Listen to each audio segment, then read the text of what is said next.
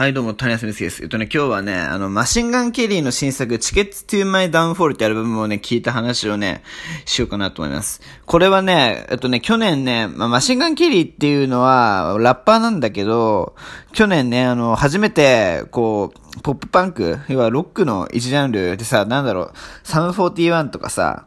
Blink とかさ、なんだろうな、 Green Day もそうだね。まあそういうさ、なんかちょっと明るい感じで、じゃんじゃかじゃんじゃじゃんみたいなさ、なんかそういうのをさ、いや、ポップパンクって言うんだけど、を、なんか初めて大々的に取り入れたアルバムっていうことで出たんだよね。それで、ビルボードで自身初の全部アルバムチャート1位だったんだね。まあなんかすげえ売れてる感じはしたんだけど、まあこれが初めての1位だったみたいで、まあロックのアルバムとしても、まあ約1年1ヶ月ぶりの首位そのビルボード200でね。っていうアルバムなんだけど、これすごい良くてですね、なんかね、あの、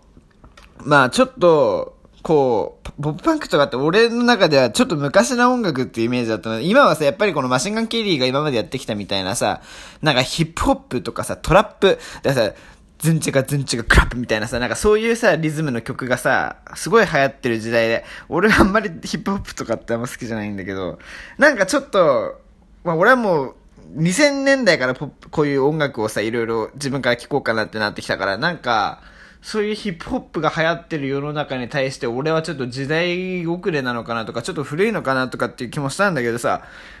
これがさ、すごい、こう、大々的な成功収めててさ、マシンガンキリンのこのニューアルバムがね、それでさ、結構いいんですよ、曲が。なんかね、このね、ラップをね、ずっとやってきた人なんだけどね、あんまりその、ラップ感みたいなのがね、結構薄くて、で、なんかもう本当に、もう純粋にもう昔ながらって、昔ながらでもないんだけど、結構サウンドはなんか結構、やっぱ今のさ、音質でやってるからさ、結構新しいんだけどさ、まあなんかすごい聞きやすい感じになってんのよ。で、俺も好きな感じだし、そういうのがさ、今、こうやってヒットしてるっていうのでさ、全然ポップパンクっていうさ、文化はさ、まだ生きてんだなっていうさ、ことを実感しましてですね。すごくいいアルバムですよ。で、これね、なんだろうな、グラミーとかも今ノミネートされてんのかな？なんか、ね、多分されてるんだとは思うんだけど、ね、なんか撮ってほしいなと思う。なんかこのアルバムが売れたことでポップパンクの復活につながるといいななんて個人的にちょっと思うんでね。まあそういう時代が、そういう時代じゃないや。そういう、ね、ことになったらいいな。だからロックアルバムでマシンガンキリーが受賞。ヒップホップで前にこの人で受賞したことあるのかな？わかんないけど。まあそんな感じで、ちょっと楽しみじゃ楽しみ。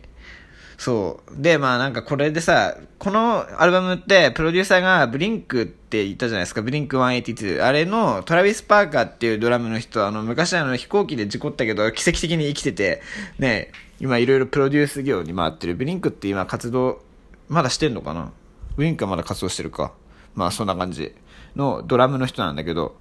まあね、いいっすね。でね、このブリンクってね、結構ね、みんな、みんなね、ソロでもやってて、まあ、まあ、トラビス・パーカーもそうだけど、あの、トム・デ・ロングっていう、前に